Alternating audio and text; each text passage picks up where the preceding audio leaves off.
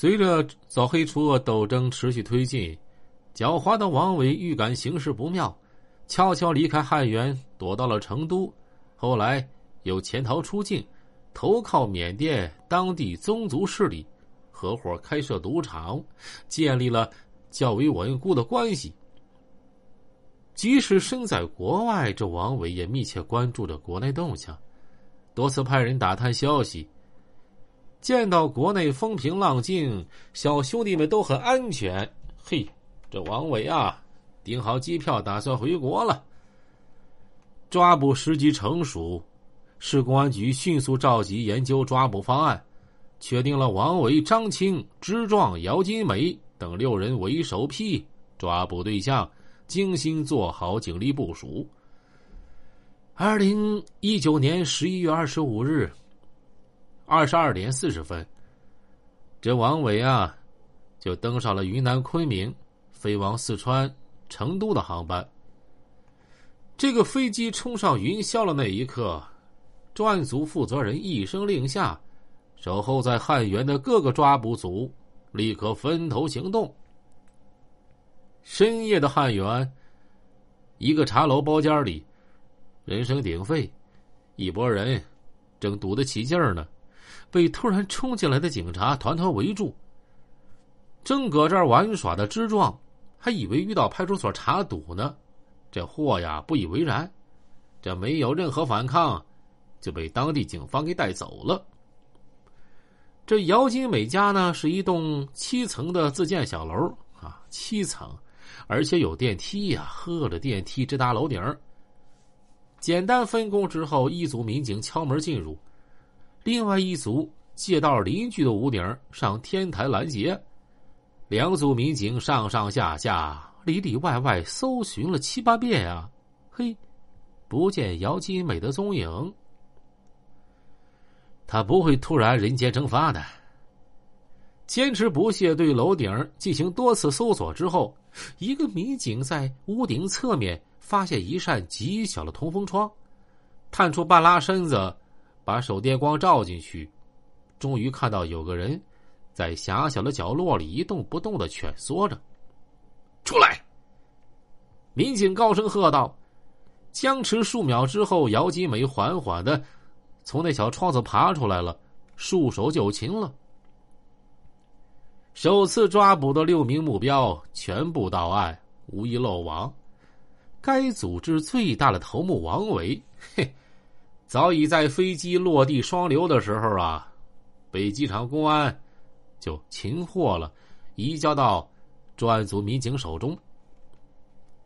随着主要犯罪嫌疑人落网，雅安市公安局立即对王伟等人涉嫌组织领导参加黑社会组织犯罪开展立案调查。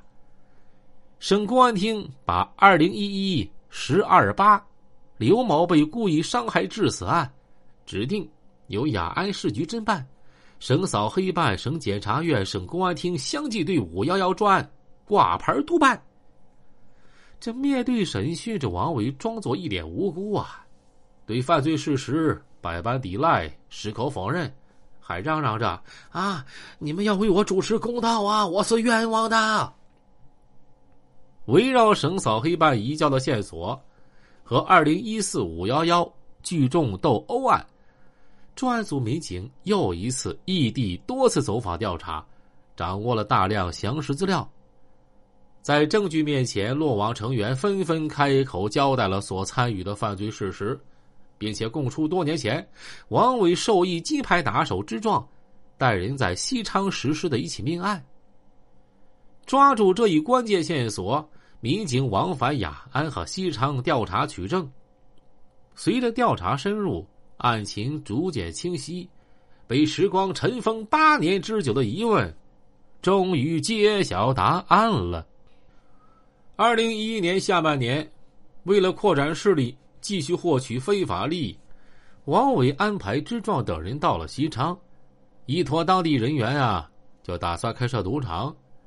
为了扫除障碍和立威，支壮等人选择了刘某。